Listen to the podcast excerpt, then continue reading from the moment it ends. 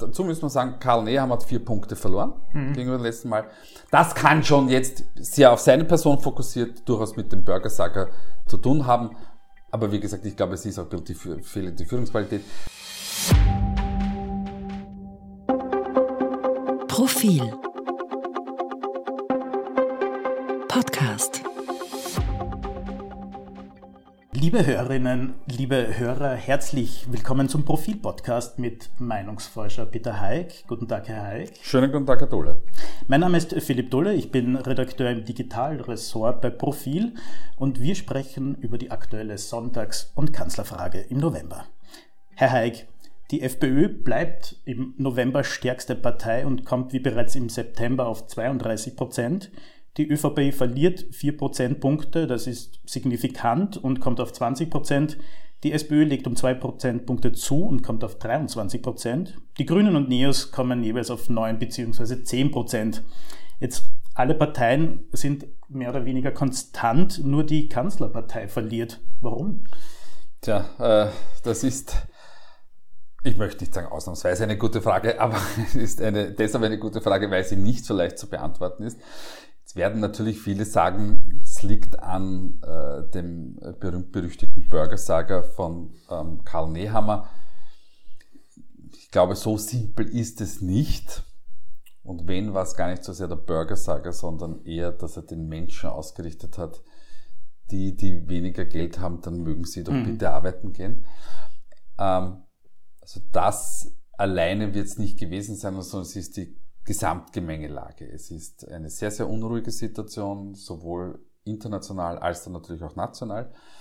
Ähm, und wir haben insbesondere bei der ÖVP einen Glaubwürdigkeitsverlust mhm. schon über Jahre jetzt.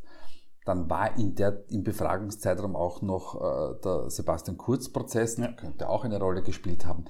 Ähm, ich glaube, am Ende des Tages liegt es an fehlender Führungsqualität ähm, von Seiten der ÖVP.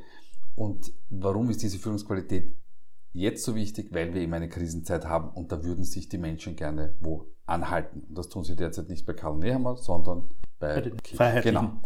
Aber liegt es auch daran, dass die Regierung jetzt nicht die passenden Antworten auf, ich sag mal, Inflation, die steigenden Mieten und ein doch überlastetes Gesundheitssystem das, findet? Genau das finde ich nicht. Also ich bin ja der Meinung, dass diese Bundesregierung schlechter bewertet ist, als sie wirklich tatsächlich ist. Ähm, jetzt rede ich gar nicht davon, dass man Geld massig ausschüttet, sondern die Bundesregierung versucht wirklich in den einzelnen Krisensituationen das Bestmögliche zu machen. Das ist vielleicht nicht immer gut, aber so ist das Leben. Ähm, sie haben auch in der Pandemie versucht, die, die, Unternehmen zu unterstützen, die Privathaushalte zu stützen und jetzt wirft mir so vor, sie hat damals zu viel Geld rausgeworfen. Mhm. Das schaue ich mir an, wenn sie vor, vor drei Jahren gesagt haben, na, wir schütten nichts aus, weil sonst geben wir zu viel Geld aus. Also da bin ich sehr, sehr vorsichtig. Die Bundesregierung hat die kalte Progression abgeschafft. Das muss man sagen, 40 Jahre lang hat man darüber gesprochen und jetzt heißt na so what? Ich bin der Meinung, sie ist nicht das, was wir uns vielleicht alle wünschen in ihrem Output, aber sie wird meiner Ansicht nach viel zu hart kritisiert und das hat auch wiederum mit der, mit der Gemengelage einfach zu tun, dass die Menschen aufgrund der Pandemie, aufgrund der Ukraine-Krise, ähm, aufgrund des Klimawandels, whatsoever, fed up ist und das lässt sich halt bis zum gewissen Grad auch an der Bundesregierung aus. Jetzt, wenn man in die Daten schaut, äh, das ist ja, also diese 20 Prozent, das ist jetzt ja nichts Neues. Bereits im Dezember 2022, also vor gut einem Jahr, kam die ÖVP nur auf 20 Prozent. Wohin sind diese Wählerinnen in dieser Zwischenzeit gegangen? Weil es hat ja immer ein kleines Auf und Ab gegeben, dann ist die ÖVP wieder auf 25, 24 so geschwankt. Jetzt ist man eigentlich wieder bei dem Wert vor einem Jahr. Ja, you name it. Ähm, äh, das Thema ist, die, die Umfrage von heute oder beziehungsweise gestern mhm. ist, ist alt ähm, soll heißen, ähm, es ist immer nur eine, eine Momentaufnahme, eine Bestandsaufnahme und es kann natürlich sein, dass bei der nächsten Befragung, also im Dezember oder Jänner, wann immer wir auch die, die nächste machen, ähm, ist die ÖVP vielleicht wieder auf 23 Prozent. Mhm. Weil wir natürlich auch von, von aktuellen Themen immer sehr, sehr stark angeleitet sind. Wenn wir es uns nochmal anschauen, also Sie haben das ja sehr, sehr gut vorbereitet. Ähm, wenn wir uns das also nochmal anschauen, ähm, seit dem September 21 pendelt also die, die ÖVP zwischen 20 und 25 Prozent. Mhm. Einmal rauf, einmal runter. In der Brandbreite bewegt sie sich. So, und wie gesagt, nächstes Mal ist es vielleicht anders. Wir müssen über die FPÖ reden, die führt seit Anfang 2023 in den Sonntagsfragen auf hohem Niveau. Aktuell kommen sie auf 32 Prozent, wie bereits erwähnt. Sind diese 32 Prozent, auch wenn man jetzt die Schwankungsbreite hernimmt, sind, sind die gefestigt? Da tut sich eigentlich nichts. Na, das, das ist absolut gefestigt. Also wir haben die, die Freiheitliche Partei seit geraumer Zeit ähm, in den einzelnen Gewichtungsschritten, es mhm. wäre jetzt zu, zu, zu detailreich, das zu erklären, wir haben immer mehrere Gewichtungsschritte bei einer Befragungswelle und wir sehen bei den letzten Befragungswellen, also seit Monaten, ja. dass die Freiheitliche Partei eigentlich zwischen 30 und 35 Prozent pendelt. Das heißt, wir haben sie nie unter 30 Prozent. Ähm, wir haben aber Ausschläge hinauf bis zu 35 Prozent. Also es ist auch mehr möglich als die 32 Prozent, die hier stehen. Und das ist absolut gefestigt. So, es ist aber absolut gefestigt, wenn der Konkurrenz nichts anderes mehr einfällt. Sowohl auf personeller Ebene als auch auf inhaltlicher Ebene. Das ist das eine. Das zweite ist, es gibt schon eine gewisse Unsicherheit und die habe ich auch im aktuellen Kommentar beschrieben. Bei den letzten vier Landtagswahlen war die ÖVP immer unterdeklariert. Mhm um zwei, drei Punkte mhm.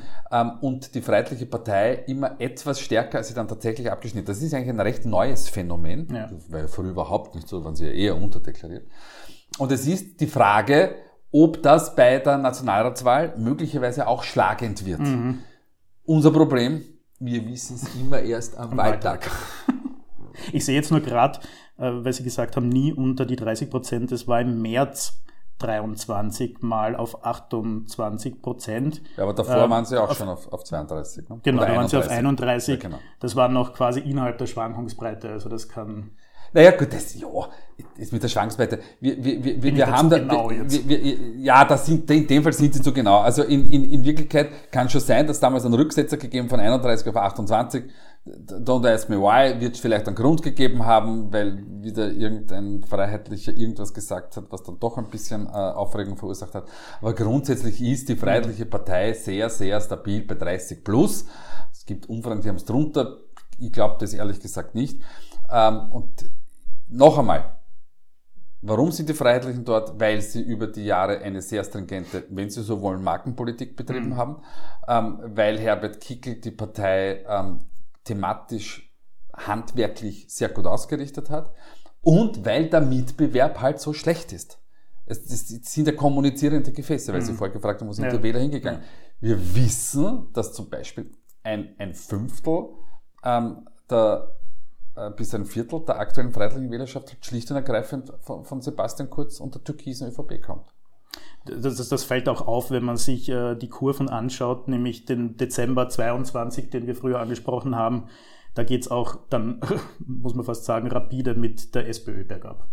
Also das, der Aufstieg der Freiheit. Mit den Sozialdemokraten, ja. ja, ja, klar, das war, das, das, war ja, das war ja jener Punkt vor einem Jahr, wo äh, Pamela Rendi-Wagner gesagt hat, die Angriffe von seitens des Burgenlandes, insbesondere des Burgenlandes, hätten ihr geschadet, weil man war doch damals im Sommer deutlich ähm, vor, vor, vor allen anderen Parteien. Also da, da hat die, die, die Sozialdemokratie an der 30-Prozent-Marke mhm. gekreist. Das Problem an dieser Diagnose von, von Rente Wagner war, der Abstieg der, der Sozialdemokratie hat begonnen mit September 22, mhm. wie das Asylthema aufgekommen ist. Da war eigentlich die Kritik aus dem Burgenland, ja, war schon auch da, aber nicht in der möglichen Massivität, wie es dann später mhm. war. Also das heißt, nein, es ist nicht nur die innerparteiliche Kritik gewesen, wie gesagt, die ja nicht nur mhm. von, von den Burgenländern gekommen ist, sondern es war die thematische Ausrichtung der Partei. Ist das eigentlich in allen Bundesländern der Fall, dass, dass die, die Freiheitlichen so gefestigt sind? wir haben nicht in allen Bundesländern Umfragen vorliegend, aber wenn wir uns natürlich äh, die Wahlergebnisse anschauen, äh, dann haben die Freiheitlichen, also die letzten Landtagswahlen muss man jetzt dazu sagen, dann haben die Freiheitlichen eigentlich nur in Kärnten stagniert, wo sie mhm. auf hohem Niveau sind, ja. nämlich über 20 Prozent. Und in allen anderen Bundesländern äh, konnten sie deutlich zulegen und die, die ÖVP als, als Landeshauptmann, Frau, Partei hat verloren. Also dieser Trend ist, ist evident. Aber auch ein Peter Kaiser in in, in, in Kärnten mhm. als sozialdemokratischer Landeshauptmann hat verloren. Also die, die Freiheitliche Partei ist sukzessive durch alle Bereiche hindurch auf dem Vormarsch. Die SPÖ kommt ja nach fünf Monaten mit ihrem neuen Parteichef auf 22 Prozent jetzt im November. Wenn man sich jetzt die bisherige Datenlage anschaut ähm, in den letzten Monaten, ist das jetzt quasi eigentlich wenig überraschend, also besser gesagt die logische Entwicklung? Naja, also auf meinem Chart liegen sie ja bei 23 Prozent.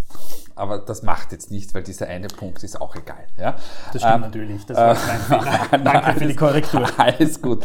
Ähm, so, und auch bei der, bei der ähm, Sozialdemokratie haben wir ein ähnliches Thema wie bei der, bei der ÖVP. Wir haben die, die Partei eigentlich seit einem Jahr pendelt sie zwischen auch 25 und 20 oder 20 und 25 Prozent. Mhm. So, und jetzt liegt man halt wieder bei 23, im, im September waren sie bei 21. Das ist nicht etwas, was mich äh, rasend irritiert mhm. als das Meinungsforscher, weil ich ja weiß, dass, dass diese, diese Zahlen natürlich schwanken können. Mhm.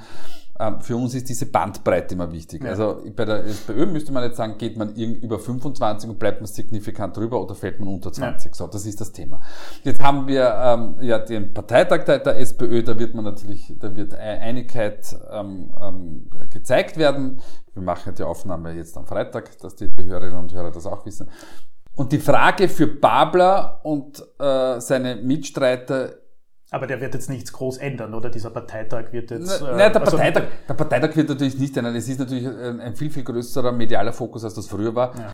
Der Parteitag wird bei der Wählerschaft nicht wahnsinnig viel ausrichten, aber es stellt sich die Frage, ob die Sozialdemokratie mit ihrer klar, na nennen wir es klar, sozial ausgerichteten mhm. Politik, die sie jetzt fahren, auf mittel- bis langfristig Erfolg hat.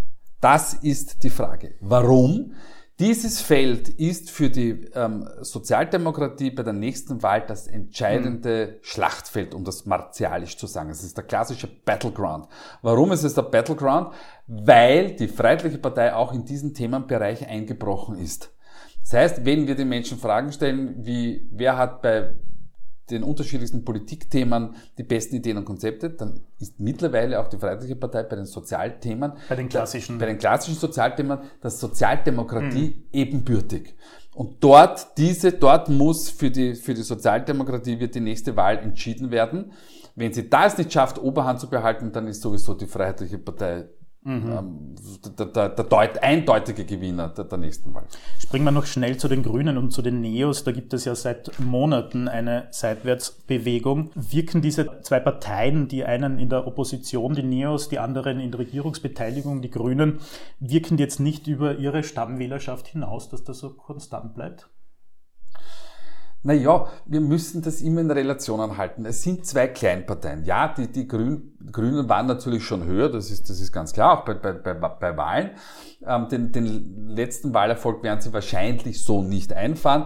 Aber wenn diese Parteien bei plus, minus 10% halten, dann ist das eigentlich ein Erfolg. Mehr für die Neos, weil die würden zulegen, als für die Grünen, weil die würden etwas verlieren. Aber grosso modo äh, sind das eben zwei Parteien, die Kraft ihrer, nennen wir es Ideologie oder ihres ideologischen Überbaus schlicht und ergreifend nicht viel mehr Menschen ansprechen können.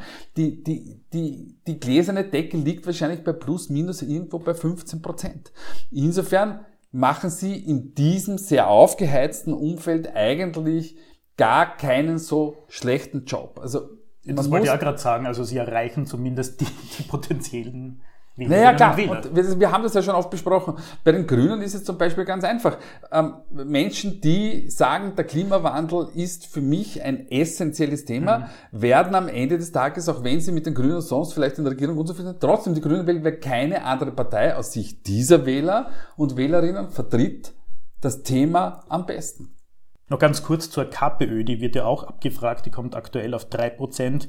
Die sind ja nicht einmal im Parlament äh, vertreten. Ja. Ähm, wie aussagekräftig sind diese Werte eigentlich? Naja, diese, Aussage, diese, diese Werte sind schon aussagekräftig. Übrigens, wir fragen alle Parteien ab. Ja. ja. Ähm, äh, wir haben, und dann haben wir noch das Feld andere genau. Parteien. Also, also wir schließen da niemand aus, nur dass das klar ist. Bei der KPÖ war es früher vollkommen egal, ob wir darauf gehofft haben, dass jemand bei anderen Parteien das sagt oder ob wir sie vorgelesen haben, mhm. die waren immer bei eins.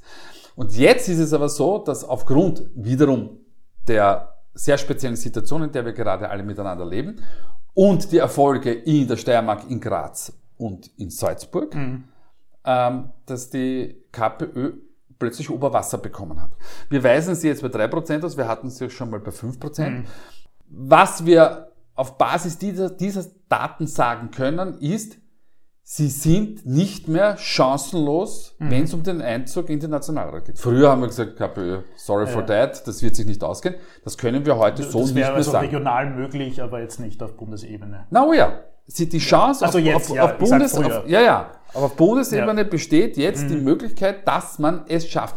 Wie das dann in den Wahlkampf läuft, ob die, das ist jetzt wieder, haben wir einen Spitzenkandidatenbar, ja, ähm, wie das dann ausgeht, we don't know. Aber aber man, es ist in Griffweite.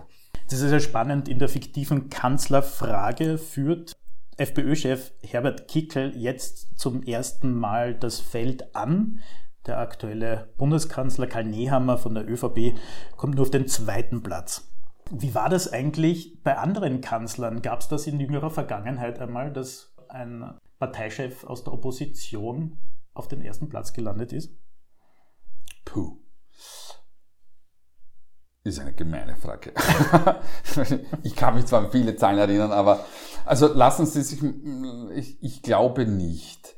Also bei Franitzky und Klima war das äh, sicher nicht der Fall, die waren amtierende und Jörg Haider kann ich mich nicht erinnern, dass der mhm. mit der Kanzlerfrage vorn gelegen wäre. Auch wenn die Partei noch so hoch gelegen ist. Am ehesten wäre das möglich gewesen rund um 1999 damals. Weil da gab es Umfragen während dieser berühmten Sondierungsgespräche, wo die Freiheitliche Partei auch damals schon über 30 Prozent ging in den Umfragen und auf Platz 1 lag, ob dann Heide in der Kanzlerfrage von müsste man nachschauen. Ansonsten, ich glaube auch nicht, dass das bei Strache der Fall war, bei Schüssel aus der Opposition heraus auch nicht, Gusenbau auch nicht. Also, nein, ich glaube, dass das nicht der Fall war. Was wir hier dazu sagen müssen ist, die, die, waren ja, das muss man vielleicht dazu sagen, die waren ja, also Nehammer und Kickel waren in den letzten Monaten oder eigentlich das ganze letzte Jahr relativ, wenn ich das sehe jetzt äh, seit äh, Februar äh, 23 relativ gleich auf. Also da gab es auch so leichte Schwankungen. Ja, so, und jetzt, jetzt, jetzt können wir... Mit äh, leichtem Vorteil für Nehammer. Äh, ja, wobei die, die tatsächlich ja. innerhalb der Schwankungsbreiten ja. liegen. So, wenn wir uns das jetzt anschauen. Also äh, äh, dazu müssen wir sagen, Karl Nehammer hat vier Punkte verloren mhm. gegenüber dem letzten Mal. Das kann schon jetzt sehr auf seine Person fokussiert durchaus mit dem Burgersacker zu tun haben. Aber wie gesagt, ich glaube, es ist auch die, fehlende Führungsqualität. Man hat versucht ja in, in den diversen Sommergesprächen Karl Nehammer als den Kanzler zu positionieren, das hat ihm halt. Auch diese, mit dieser Herbstkampagne. Jetzt, ja, oder? genau. Und, und, das, und, irgendwie wird er dieser Rolle aber nicht so ganz gerecht, wie man sich das äh, für einen Kanzler wünschen würde. Jetzt haben alle miteinander, äh, also alle Kandidaten und Kandidatinnen äh, miteinander, glaube ich, kommen gerade mal auf 60 Prozent. Mhm. Ähm, vielleicht ein bisschen mehr. Das heißt, sagen wir mal, vier von zehn Wähler und Wählerinnen können sich für keinen dieser Kandidaten ähm, entscheiden was schon ein bisschen ein Armutszeugnis ist, ehrlich gesagt. Am Ende des Tages stelle ich jetzt eine Behauptung auf. Man muss als ÖVP trotzdem auf die Kanzlerfrage fokussieren. Mhm. Warum? Weil, wenn die Menschen sich entscheiden müssen, also die konservativen Wählerschaften zwischen der ÖVP und den Freiheitlichen, tun sie sich leichter hier für die Freiheitlichen zu votieren, als wenn sie sich entscheiden müssten zwischen ähm, Nehammer und Kickel. Mhm. Kickel, trotz alledem und bei all seinen Erfolgen, und wir hatten uns das ja nicht gedacht, ich erinnere nur daran, dass wir vor zwei Jahren, oder dass ich gesagt ja. habe, naja, mit der Positionierung von Herbert Kickel, mit der persönlichen wird das schwer für die Freiheitliche Partei. Also ich, habe mich selten so getäuscht wie in diesem Fall.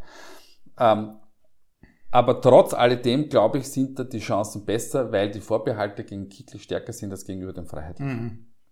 So. Ob sie das da machen? Ich weiß es nicht, aber ich glaube, es wird in diese Richtung gehen.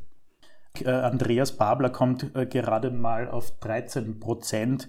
Ist das jetzt aus der Sicht, wenn man sich die Daten anschaut von den letzten Monaten, ähm, als neuer Parteichef, doch auch als Oppositionschef ähm, ein normaler Wert? Er hat jetzt ja nicht die Strahlkraft wie ein, ein Nehammer, der halt international auftreten kann. Ja, machen wir es ganz einfach. Warum hat man Randy Wagner ausgetauscht? Weil man geglaubt hat, man hat einen besseren Kandidaten. Mhm. Die einen haben, ja. gesagt, haben gedacht, das ist Doskozil, die anderen haben gedacht, das ist Pablo. So. Diese Vorgaben hat er bis dato nicht erfüllt. Mhm. Ganz simpel. Ähm, wir wissen, dass die Persönlichkeit, wie eben vorher ausgeführt bei der Kanzlerfrage, ähm, bei Nehammer und Kickel, sehr, sehr wichtig ist. Ich glaube, nicht wichtiger ist es früher, weil Bruno Kreisky war auch sehr, sehr wichtig für, für seine Partei. Mag sein, dass sich das noch im Lauf der Zeit ändert. Aktuell ist das einfach nicht der Fall. Wir haben jetzt noch ein paar Spezialfragen in der aktuellen Umfrage. Und zwar, da bleiben wir gleich bei Andreas Babler. Eine aktuelle Forderung der SPÖ ist es ja, dass Feiertage, die auf das Wochenende fallen, dann an einem Arbeitstag in der Woche darauf nachgeholt werden sollen. Auf wie viel Gegenliebe stößt er eigentlich mit solchen Forderungen? Naja, das ist ja das Interessante. Ähm, die meisten Menschen glauben ja, dass das auf wahnsinnig viel Gegenliebe stößt. Hätte ich auch im ersten ja, Moment gedacht. Aber ich war mir, endlich mal wieder eine Prognose, die zugetroffen hat, relativ sicher, dass das nicht der Fall sein wird. Und zwar warum? Weil ich mir gedacht habe, ich glaube ja, dass die ältere Generation dann nicht dafür sein wird. Und es ist tatsächlich so, wir haben uns das ja angesehen. Also für, für, die, für die Hörerinnen und Hörer. 60 plus. Äh, ja, na, also ganz wichtig. Also wer, also wie viel Prozent ja. votieren dafür? Ja. Das sind circa 37 Prozent, die sagen, sie können dem was abgewinnen. Ähm, und auf der anderen Seite haben wir 54 Prozent, die sagen, ich bin aber nicht dafür. Hm. Also das ist schon mal ziemlich klar ja. in der Gesamtbevölkerung. Wo läuft die große Bruchlinie? Die große Bruchlinie läuft zwischen den Berufstätigen und den in Pension Seienden. Ähm, die, die in Pension sind, stimmen zu 15 Prozent dafür und die, die berufstätig sind, stimmen zu ähm, 47 Prozent dafür, was auch keine Mehrheit mhm. in dieser Gruppe ist. Mhm. Ja? Ähm, weil da kommen dann Argumente dazu, wie soll es jetzt wirtschaftlich ausgehen? Also, und wir, wir kennen unsere, unsere, unsere eingefahrenen Muster, es ist für die Menschen immer schwer, sich diesbezüglich was Neues vorzustellen. Wir können neben Italien, sind wir jenes Land in Europa, das die meisten Feiertage hat. Wie kommt eigentlich die Forderung bei Wählerinnen anderer Parteien? Naja, bei, bei den Wählern und Wählerinnen sind, sind die, die, sozialdemokratischen Wählerinnen auch am meisten davon überzeugt, aber auch nicht aber so, nicht so begeistert, ja, genau, aber auch wie man sich so bahnbrechend anders. Also auch bei den sozialdemokratischen Wählern haben wir, lassen Sie mir das zusammenzählen, 43 Prozent, die dagegen sind. Ja. Also es ist nicht der Selbstläufer. Und das ist ja der große, große Gedankenfehler, ähm, den die Sozialdemokratie macht. Die sagt, wir, wir mein Gott, man kann das ja fordern. Ja? Man kann auch die sechste Urlaubswoche fordern ja. Äh, und so weiter und so fort. Aber ich glaube, so simpel ist es nicht. Also es gibt viele Dinge, die den Menschen unter den Nägeln brennen. Die Feiertage, glaube ich, gehören nicht dazu. Und dementsprechend sind die Menschen hier verhalten. Aus, wie gesagt, wir leben alle in unseren Mustern und wir tun uns dann bisschen schwer, das sich vorstellen zu können. Ein Thema, das anscheinend doch auch nicht mehr so unter den Fingernägeln brennt, ist Corona. Das hat ja bei den letzten Landtagswahlen ja doch noch für, ähm, für Auswirkungen gesorgt. Hier kann jetzt aktuell gesagt werden nach Ihrer Umfrage, dass das eigentlich nur noch für potenzielle FPÖ-Wähler und Wählerinnen eine Rolle spielt. Naja, also die Aufarbeitung. Naja, der Corona-Zeit. Das ist richtig. Also wir, wir, wir, müssen wir die exakte Fragestellung ähm, mal vorlesen, ganz kurz. Ja. Sind die Corona-Pandemie und die damaligen gesundheitspolitischen Maßnahmen für Sie heute noch mhm. maßgebend, welche Partei Sie wählen? Ja. Das ist die exakte Fragestellung. So.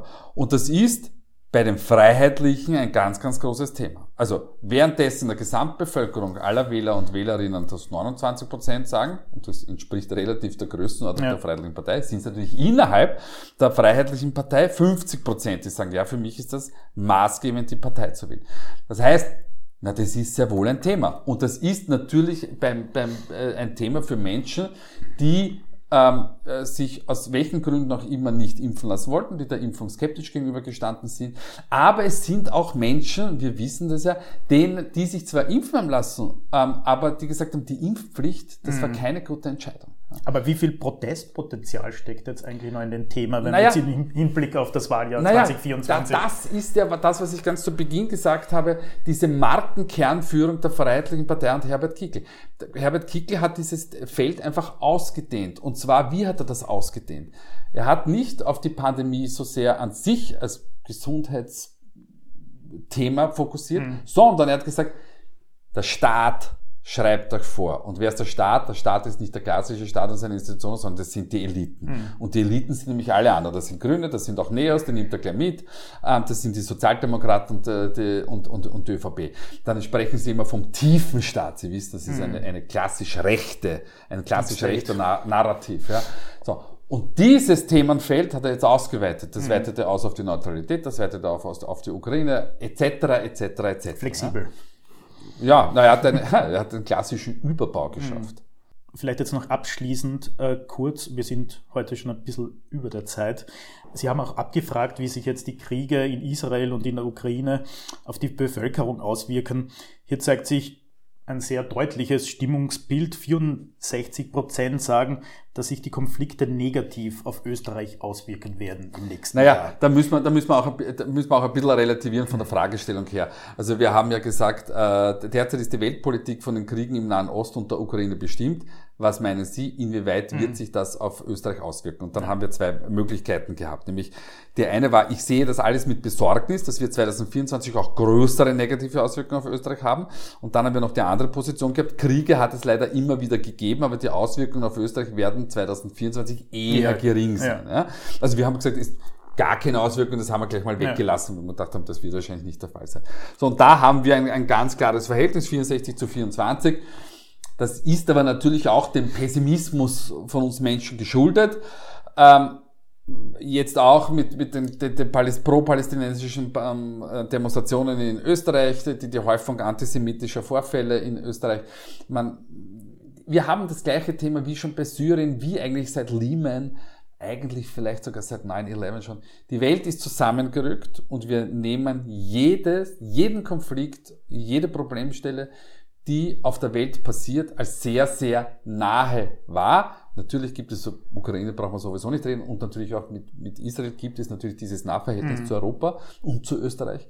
Aber es ist schon auch unserem Blick auf die Dinge an sich geschuldet und derzeit ist dieser Blick schwer pessimistisch. Es gibt auf der einen Seite, birgt sowas natürlich ein Protestpotenzial, auf der anderen Seite könnte das nicht auch quasi diesen Rally around the flag Effekt auslösen, dass sich die Wähler Wählerinnen jetzt noch, ich sage mal, im, im Wahljahr rund um die Regierungsparteien scheren. Nein. Ähm, Scharen. Scharen. Alles gut. Aber nein. Kann das, noch eintreten? Who knows? Aber ich glaube nicht, weil die, weil in dem Konflikt liegen die Parteien eigentlich alle miteinander, nicht weit voneinander oder weit auseinander. Und das hätte es eher bei der Pandemie gegeben, oder hat es bei der Pandemie mhm. gegeben, zu Beginn der Pandemie. Ähm, Im Nahostkonflikt sehe ich das nicht. Herr Heik, vielen Dank für die Analyse und den Einblick in die aktuelle Sonntags- und Kanzlerfrage. Liebe Hörerinnen, liebe Hörer, vielen Dank fürs Zuhören. Bei Fragen oder Anregungen an uns schreiben Sie uns gerne an podcasts.profil.at. Herr Heik, vielen Dank. Schönen Dank, Herr Tolle. Und bis zum nächsten Mal. Mehr zum Thema auf Profil.at.